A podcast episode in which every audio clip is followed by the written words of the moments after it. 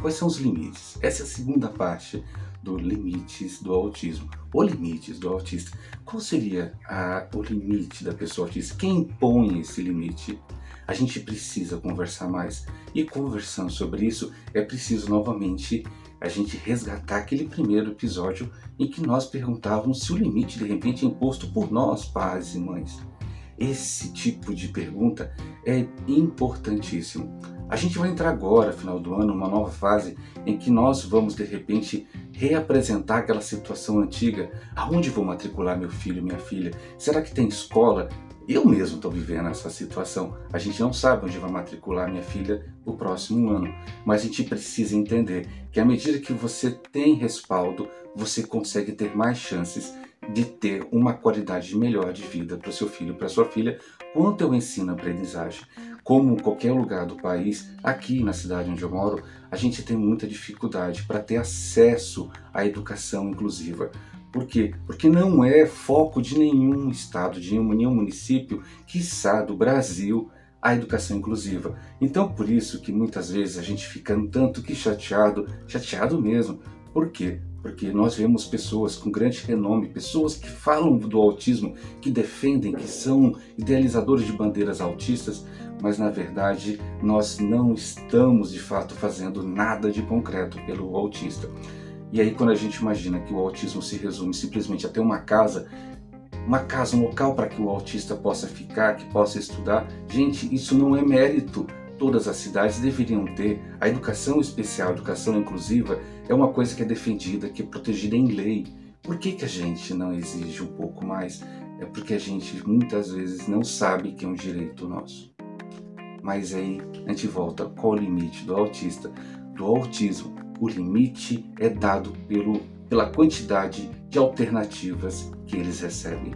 Nós já conversamos aqui que várias vezes nós trancanfiamos nossos filhos em casa com medo do que os outros vão dizer, do que dirão sobre nós, o que perguntarão para nós. A gente está bem ferido, ferido de ouvir tantas coisas e ferido inclusive de ouvir coisas de pessoas que nós achávamos que não deveríamos ouvir. Nós achávamos que não devíamos ouvir da escola, achávamos que não devíamos ouvir dos profissionais, dos médicos, dos psicólogos. Gente, a gente escuta coisas que realmente nos machucam. E aí a gente fica se perguntando se vale a pena expor nosso filho, nossa filha a esse mundo. Agora volta. Até quando você acha que você vai durar? A gente tem um tempo. O Covid apressou a ida de muita gente. Presta atenção, muitos pais deixaram seus filhos por causa do Covid. E isso porque achávamos que de repente teríamos mais 10, 15 anos, 20 anos da convivência com aquela pessoa. É por isso que urge que nós tenhamos pressa em dar independência aos nossos filhos. Tratar nossos filhos como bibelôs, como cristais, não dá, não sabemos o dia de amanhã. Nós estamos de repente vivendo uma fase onde uma nova variante, o Omicron, ela anda perambulando pela África, quando você acha que ela vai estar por aqui? A gente não sabe quase nada dela ainda. Ela é mais contagiosa? Ela é mais severa? Ela tem mais sinais e sintomas? A gente não sabe. Qual será a influência sobre nossos filhos que ainda não se vacinaram? Eu tenho uma filha que não se vacinou ainda porque não alcançou a idade. Mas esse meu filho mais velho já se vacinou. Ele tomou já as duas doses da Pfizer. Então, e ainda temos aqueles pais que de repente não querem dar porque acreditam porque alguém contou lá atrás que o autismo surgiu de vacina.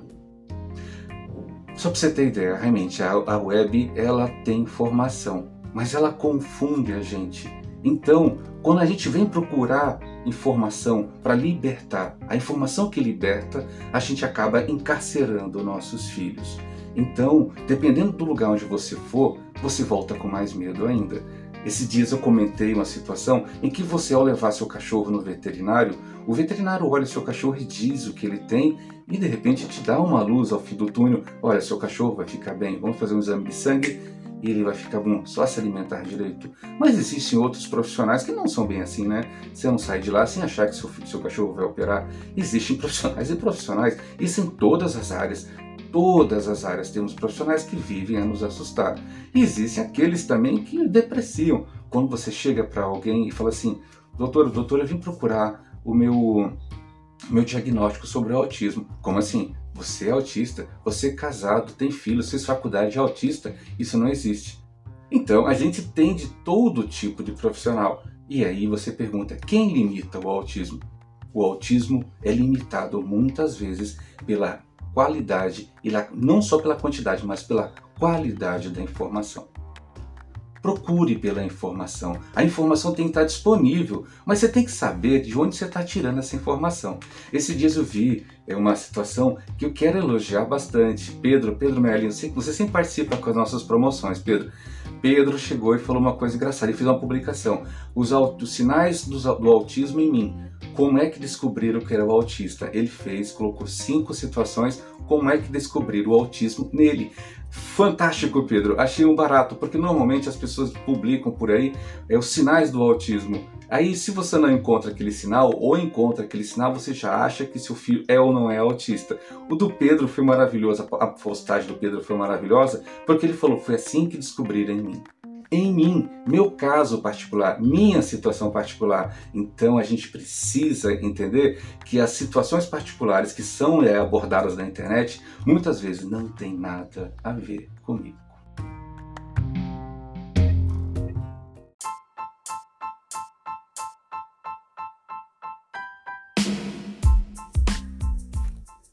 Você está ouvindo Meu Mundo Autista a informação que vence o preconceito.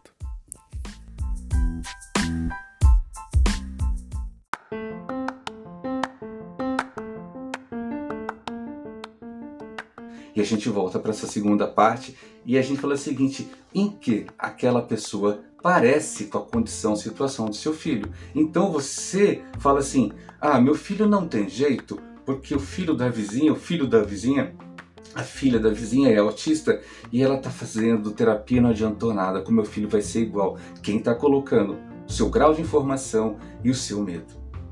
Então aí você já vê, nós temos o medo nós temos a informação, limites do autismo. E aí a gente continua na mesma vibe. E aí você fala assim, mas meu filho não conseguiu matrícula na escola, porque na escola não tem CAD.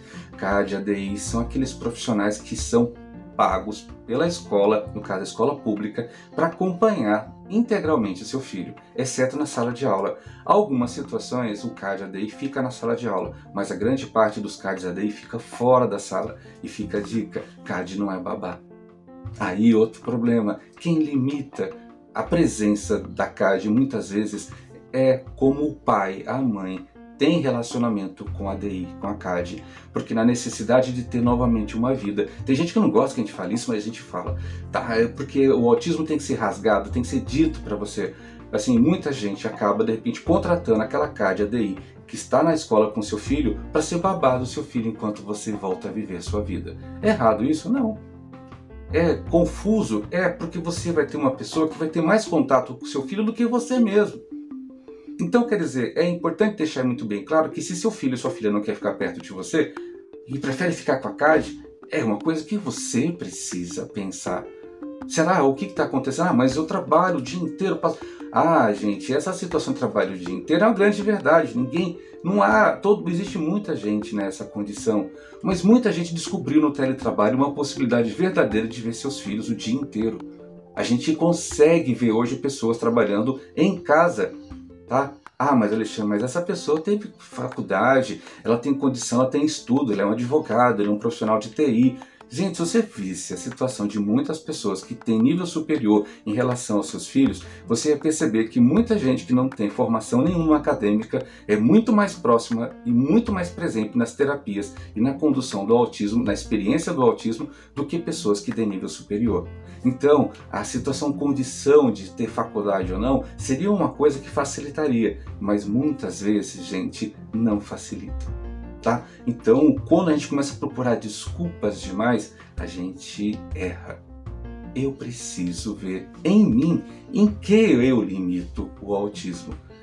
A, uma colega nossa do meu mundo autista, Michele, ela partilha muito conosco a situação de que pais vêm procurar ela pedindo uma luz. Ai, Michele, Michele, você é uma luz, um farolzão, Michele. E tantos outros, como Renato, como Cláudio, e assim por diante, viraram faróis para que as pessoas venham até nós e perguntem o que, que vocês fazem. Nós não somos perfeitos.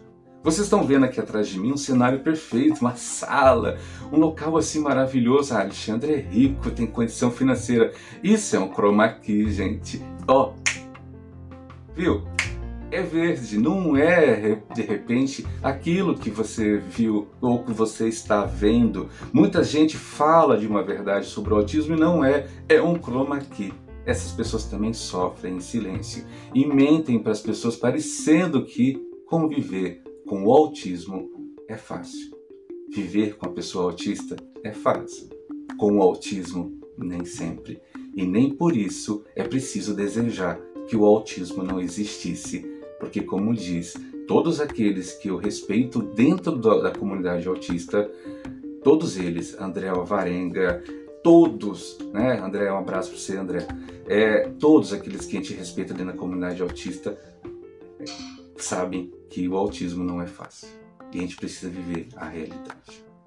Essa realidade precisa ser vista para que a gente não ponha limite na pessoa autista. Tá bom? Até a próxima.